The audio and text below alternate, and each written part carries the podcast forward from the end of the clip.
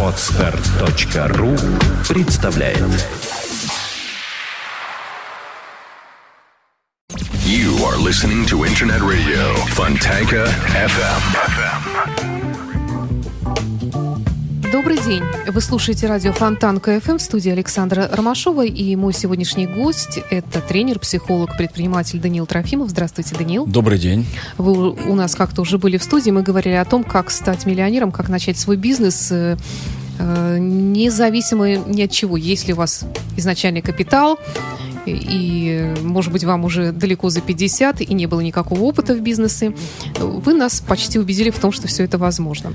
Да, поэтому теперь вы меня решили пригласить на передачу про манипуляции. Ну, как сказать, э, тема-то вообще-то интересная, потому что мне кажется, что человек с самого начала, с самого своего рождения начинает манипулировать. Вначале своими Ну да. родителями, потом своими друзьями, учителями в школе, преподавателями в институте, мужем, женой и так далее, и так далее, коллегами по работе. Просто сам человек и не догадывается, что это манипуляция. Ну, вот самый простейший пример. Плачет ребенок, Да. стучит ногами и заставляет что-то купить родителям. Что это, если не манипуляция? Только у взрослых, наверное, все это в более культурной форме происходит. Но Вот мы порой не осознаем. Я как раз об этом и хотел сказать, Да. что вот значение манипуляций, важно, какое ты намерение вкладываешь в это, потому что на самом деле любое общение это манипуляция. Вот что-то сказал, ты же ожидаешь какого-то, какой-то обратной связи, ответа или действия. Фактически это все манипуляция. Ну, тогда можно зайти очень далеко. Я пригласила вас в студию радио Фонтан. КФМ, тоже Да. манипуляции. Вы пришли тоже манипуляции. Конечно. Ну, на самом деле, это просто слово, которое вот означает любое взаимодействие людей. Вот м, манипуляция. Вопрос в том, что обычно мы зачастую подразумеваем под этим какой-то негативный смысл, Да. вкладываем в это, да, то есть вот он мной манипулирует, например. Но здесь речь идет об агрессивном использовании каких-то психологических цеплялок, условно говоря, да, Ну да. человека, для того, чтобы его побудить к какому-то действию, которое он не хочет делать. Это ну, например, чтобы другое. девушка э, хочет заставить молодого человека жениться Да. на себе. Вариантов масса. Она там, да, да, варианты знает любая Да. девушка. Она И беременеет и девушка, так далее, да. Ну, естественно, Ну, ему ребята мужчины- уже в курсе. Да? Я уже сказал им. А вот что касается бизнеса, работы, вот какие тут варианты есть? Ну, на самом деле, Ну, вот... такие э, вот э, примеры можно привести. Я часто вижу во всяких э, ресторанах быстрого обслуживания, вот есть, знаете, там Subway, Макдональдс, наверное, нельзя, да, рекламировать. Ну, неважно. Но не суть. В общем, есть всякие таблички, куда вешают там лучший продавец э, или там лучший кассир, лучший менеджер месяца, там недели, да, и вот эти поощрения, например. Или система, когда там дарят что-то, да, тоже в качестве бонуса или там награждают значком лучшего менеджера, к примеру. Это тоже вид манипуляции. По факту ценность этих вещей, она не очень большая, но как бы работодатель, понимая это, понимая то, что это ценно для этого сотрудника, это делает. Есть еще ну, определенного рода манипуляции, можно, зная там характер человека, его какие-то склонности, тоже манипулировать. Вопрос только, надолго ли это, насколько, ну, вот, насколько долго человек будет с тобой по пути, да, в этом, если ты манипулируешь, намного важнее, мне кажется. То есть стратегически, мне, мне кажется, здесь будет проигрыш. Вы знаете, есть такая стратегия вин-вин, выиграл-выиграл. Если ей не следовать, да, использовать людей, подчиняя их при помощи манипуляций, то это будет не стратегично. Ну, ты втюхаешь свой Это там как, пылесос. например? Ну вот знаете, продают по квартирам, ходят Да, всякие да, технику, да. там пылесосы, посуду, да, иногда книжки. Э, Можно, в принципе, при помощи манипуляции продать сразу на месте здесь, на эмоциях, когда используются разные манипуляции, у них очень много.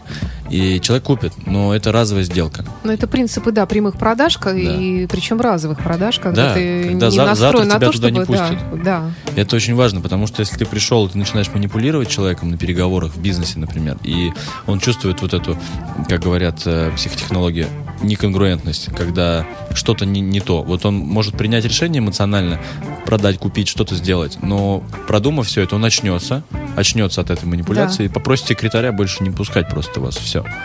Даниил, у меня тогда сразу возникают ассоциации, знаете, такие нехорошие, с цыганским гипнозом. То есть, Ну, когда женщина, да, подходит на улице, цыганка, дай ручку, да я вижу, что тебе плохо, дай погадаю, а тебе действительно не очень хорошо, После как ее правило. слов особенно.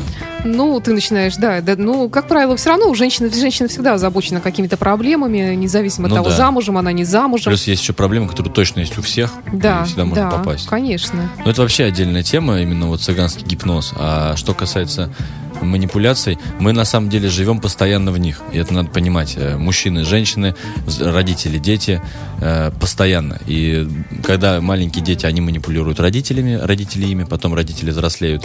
Начинаются, ты что, смерти моей хочешь? Ты не приедешь на дачу картошку сажать? Ага. Ну, то есть это Да, кстати, тоже, абсолютно нормальная история. И я скажу, что у каждого в жизни наверняка есть что вспомнить по этому поводу. Что такое манипуляция, да, и как она развивалась в семье, например.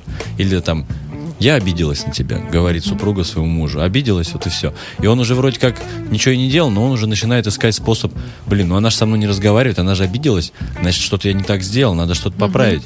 И начинается, а она как бы невзначай говорит, вот хочу вот шубу, например, да, или он знает, так, куплю ей шубу, и тогда она, наверное, простит меня.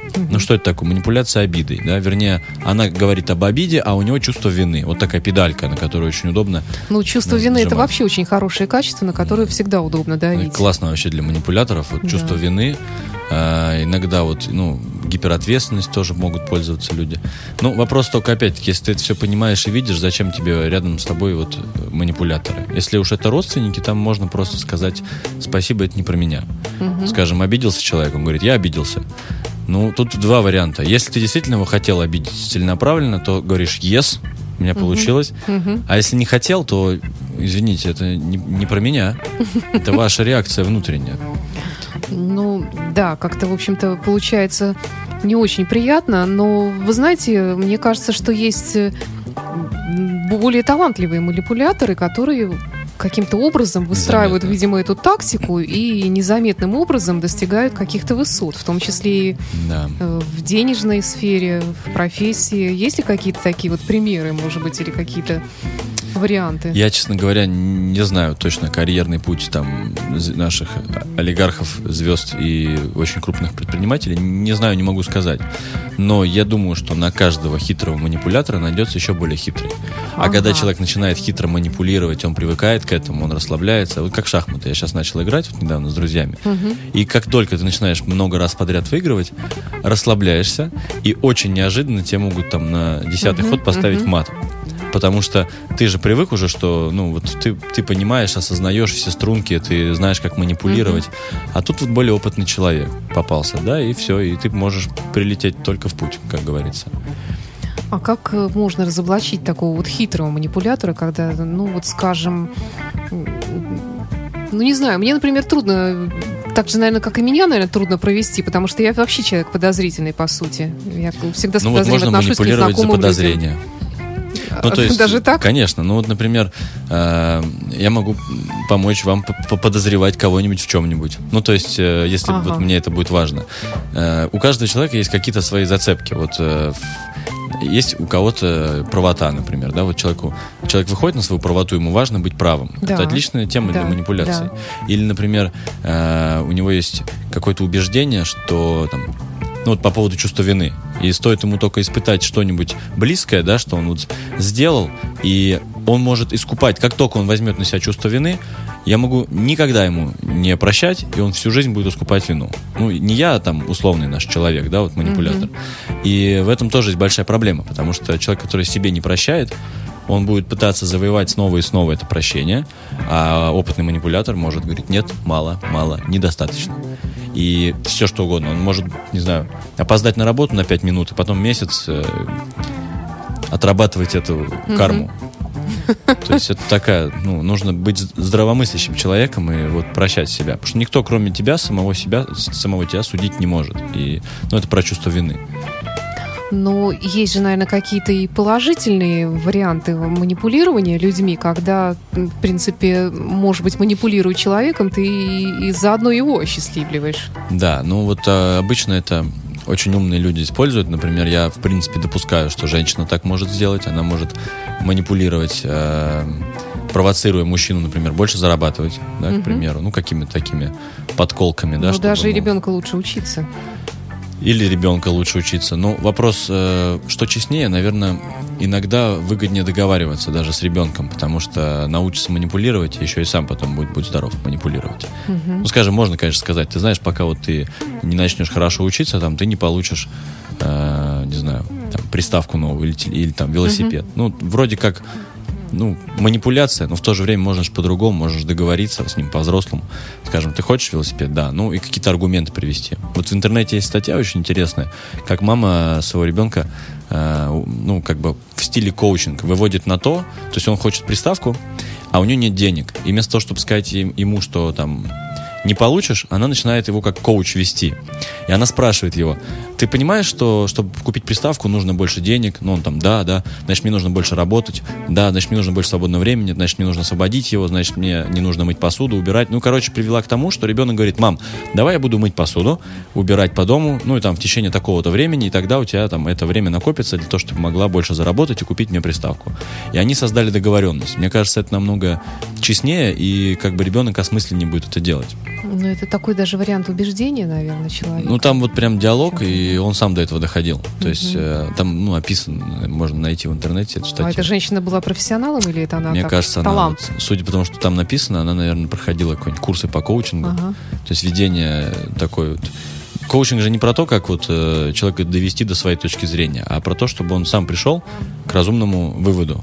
И самому, самому коучу в данном случае выгодно, чтобы человек А пришел. коучинг это вообще как это индивидуальный тренинг или что это такое вообще? Ну, это как вот Может быть, не все знают это слово. То есть, простыми словами, это как, какая-то система, вот как человека, помочь человеку прийти к тому, что он хочет, и какому-то действию. Коучинг э, используется, например, в бизнесе. Иногда предприниматели э, имеют коучей личных, приезжают к ним с полной кашей в голове, скажем, там, вот у меня сейчас вот такая ситуация в бизнесе, там, в семье, вот что мне как. И коуч, он помогает все эти клубки рас- распутать и сделать для человека ситуацию ясной. Он в основном задает вопросы, проясняющие, таким образом, что человек сам доходит до каких-то вот э, решений в этой ситуации. А мне кажется, это такая разновидность психотерапии, потому что, в принципе, психотерапевт тем же сам Да, занимается. это, по сути, одно и слушает, то же. задает вопросы, да? Единственная разница, что э, вот если оценить по десятибальной шкале, вот знаете, взять там эм, ситуация в отношениях. Давайте оценим по десятибальной шкале. Вот берем человека. Расскажи, как у тебя с женой. По десятибальной шкале он говорит, например, 3. Это терапийная рамка. До 5, да, если мы берем оценку. Потому что там явно есть проблемы, раз он оценивает ниже среднего. И тогда вот такой коучинг называется психотерапией. А если он говорит там 6-7, значит у него в принципе все в порядке, и психотерапия ему не нужна. И такое уже работу называют коучингом. То есть психотерапия это как бы лечение до нормы, коучинг это уже вот мы идем с нормы до каких-то сверхрезультатов, до какой-то успешности. Поэтому, ну, это так, принципиально вот именно понятийное отличие. Есть э, такие вот разные вещи, ну вот как разные тренинги и прочее, где учат э, как- какому-то воздействию на людей. Как правило, это учат разные торговые организации, э, компании, которые Да, работают сетевые. методом при- прямых продаж, да. И вот что вы по этому поводу можете сказать? Имеет ли смысл это? И Действительно ли это так полезно? И действительно ли, вот как вы говорите, вот вариант с пылесосами, Ну да, да. что человек совершил одноразовую продажу и, в принципе, потерял клиента навсегда, Но у них нет задачи сохранить клиента. То есть... э, конкретно у этой компании. Ну, где вот пылесос продают, Да. смысл он там, пылесос Ну, стоит 150 тысяч, и Его он на, покупают раз в жизни. на 30 лет, да, там типа гарантия или что-то такое. Им не надо продавать ему еще что-то. А вообще вот, э, ну, у меня всегда есть понимание просто стратегии и тактика. Вот тактический выигрыш можно получить при помощи манипуляции, давления, там, запугивания, шантажа, угроз, чего угодно, да, ну, то есть э, Понятно, что сейчас это не очень эффективно, но согласитесь, там лет 10 назад еще применялись некоторые элементы Ну того, что я сказал. А, есть стратегическая часть. То есть выиграю ли я и выиграет ли этот человек со мной вместе через там, 5 лет, например. Ну, будет ли у нас продолжение, в общем, этой истории? Потому что э, это как, вы знаете, э, опять-таки, пылесос продал и до свидания, и больше не пришел. Или, например, моя задача каждую неделю продавать какую-то штуку этому человеку. И тогда мне важно, чтобы ему было хорошо, чтобы он получал пользу от этого, выиграл. Ну да, с ним нужно подружиться. Там, Ну, это такое тоже вот э, подружиться. Скорее даже вот просто, чтобы он получал пользу от того, что я делаю. Ну, вот врач, например, он же лечит. Ну да, Мы же не да. пойдем к врачу, который э, ничего не сделает, но запудрит нам голову, мы уйдем, будем думать, что нам помогло. А, а завтра мы увидим, что реально ничего не изменилось. Мы, мы придем, но с претензиями. Не придем к нему лечиться. А врач, который нам поможет, и мы, у нас будет все хорошо, мы придем к нему еще раз и еще и советовать будем. То есть Да, стра- да. стратегичнее намного вести дела честно и ну, быть искренним. Это самая сильная манипуляция быть искренним. Быть собой. Есть такое понятие, как нейро, нейролингвистическое программирование, да? Да. Что это такое, вот это загадочное НЛП, который, которого все так боятся вообще? Вот да, кстати, я недавно столкнулся с тем, что есть такой эм, стереотип. Я когда-то сам не был знаком с этим э, явлением.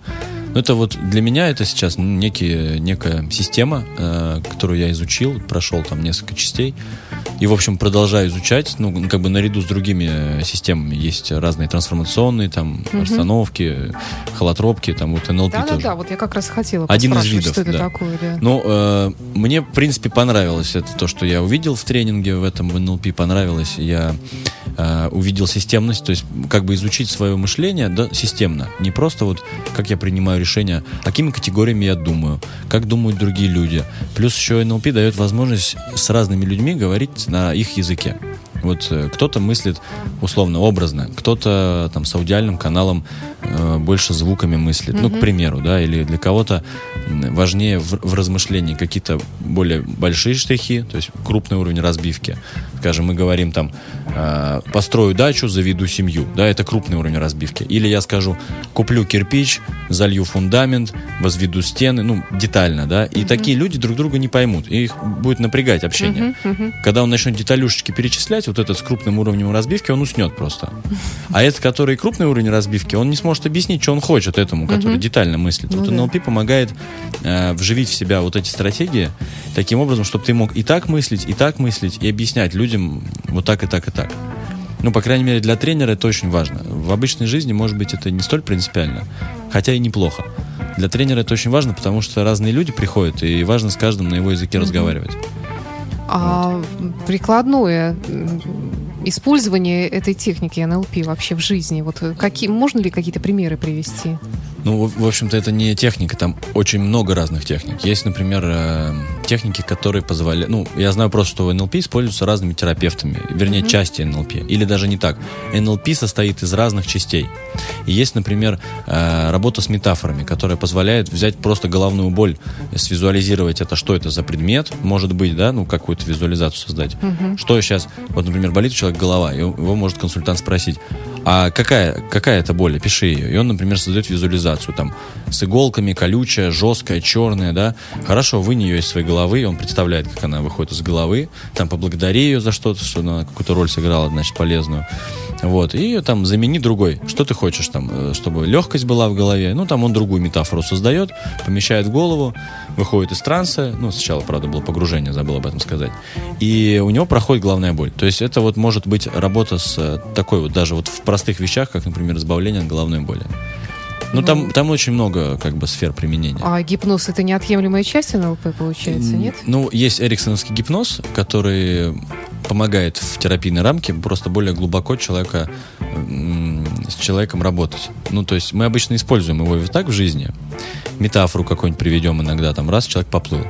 Ну, я, например, сейчас мы можем общаться, если бы это не был эфир, я бы мог что-нибудь сказать, типа, э, представьте, вот камень погружается на дно океана, все ниже, ниже, и все мысли уходят прочь, тело Ну да, расслабляет. Ну и как бы мы уже легче, мы уже открыты к какой-то работе. Поэтому, если мы говорим о терапии, то эриксоновский гипноз часто используется разными психотерапевтами для того, чтобы просто больше, более эффективно работать.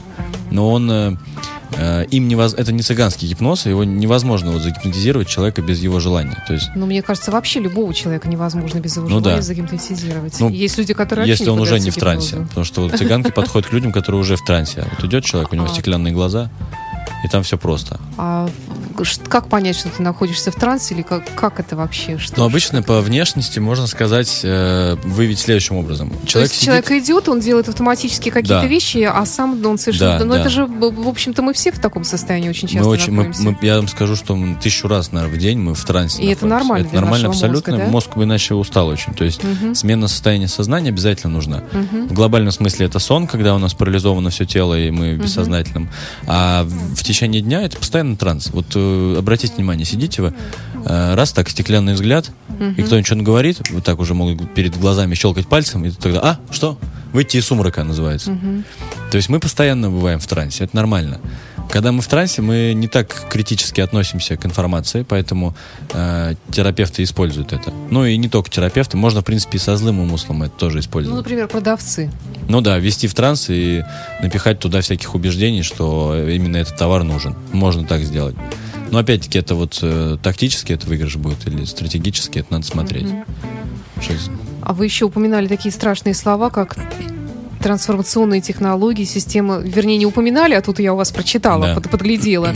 Системно-векторный психоанализ, трансперсональная психология, Это очень интересно. холодинамика, гипнотерапия. Вот можно вот по всем этим понятиям пройтись? Ну, Давайте, это вот как раз же по теме нашей да, это передачи очень как интересно, раз, да? я обожаю эти темы. Вот э, трансформационные технологии. Эта тема пришла к нам из Америки вместе с трансформационными тренингами. Значит, их было там три направления. Семинары Эверетта, Lifespring и EST. Э, Значит, и некоторые трансформационные упражнения, я вот в частности в своих тренингах использую. Смысл их в чем? А, Вместо того, чтобы человек учил какие-то навыки, получал какие-то вот э, умения, его можно научить или натренировать революционно, чтобы он изменился на уровне а, идентичности. Это самый верхний уровень. Ну, сейчас я поясню немножко структуру, это чтобы было понятно. Представь себе, быть, делать, иметь. Чтобы иметь Ну то, да. что мы никогда не, не имели, нам нужно делать то, что мы никогда не делали. И чтобы делать то, что мы никогда не делали, нам нужно иметь другое видение. То есть, если у нас взгляд э, там, чернорабочего на мир, то мы не будем видеть те возможности, которые видит предприниматель, например. Мгм. И вот от уровня быть зависит все. Действия и результаты тоже. И как раз трансформационная работа это работа вот на уровне быть. Это очень интересно. Вот я- пример есть такой. Я не помню, как зовут. э, сапожник, э, сын Ильи- забыл, фами- забыл имя. Ну, в общем, история такова. Был сапожник, который за неделю зарабатывал примерно на один день аренды хорошего костюма и кофе в хорошем ресторане. И он брал этот костюм, шел в этот ресторан и там знакомился с людьми, э, которые там, ну, знать того времени.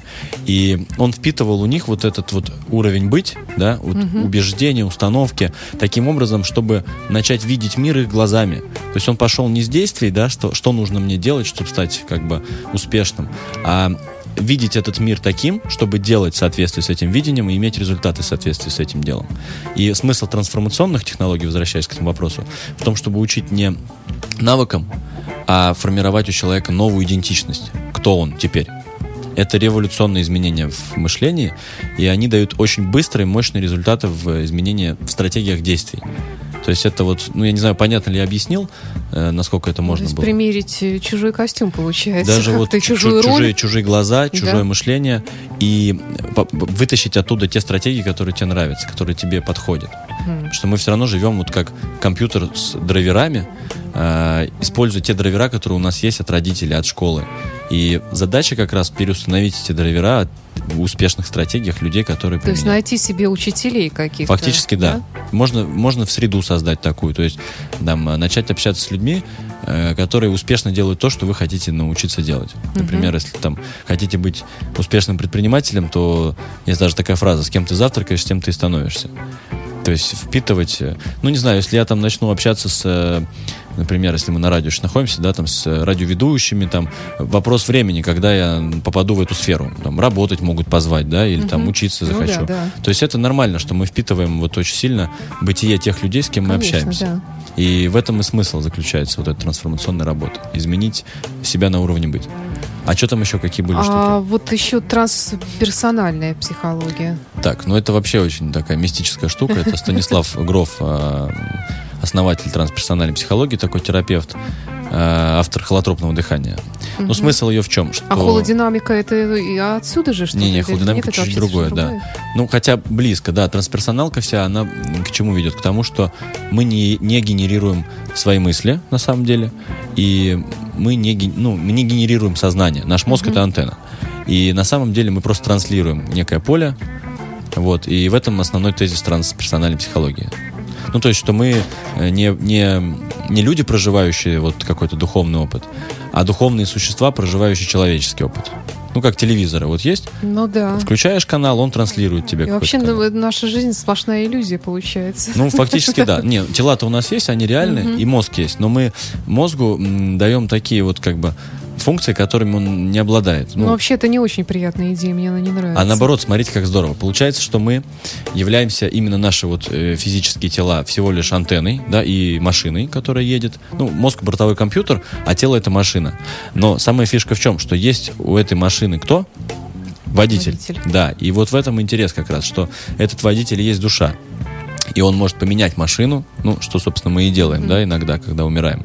И это вот э, трансперсональная психология, она чем хороша? Что она э, человека выводит за пределы его тела.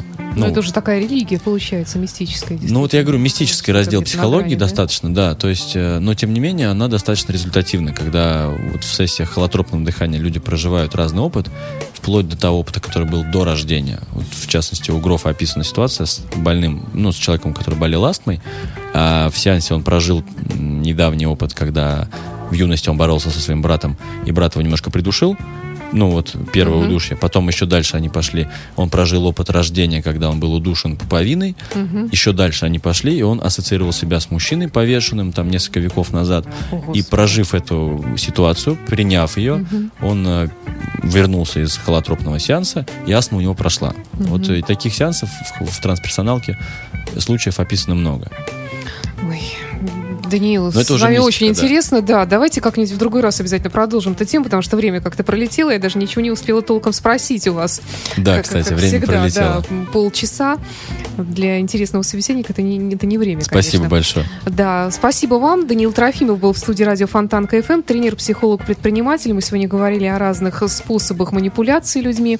Ну вот в завершение дайте какой-нибудь совет нашим слушателям, чтобы они сделали какое-нибудь хорошее сегодня воздействие на окружающих, и чтобы, скажем, все у них получалось, чтобы все вокруг были счастливы.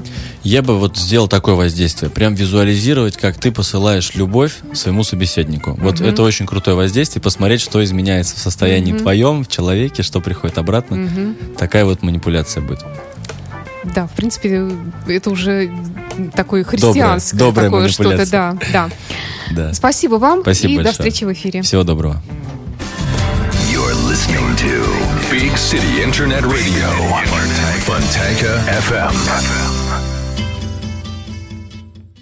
Скачать другие выпуски подкаста вы можете на podster.ru.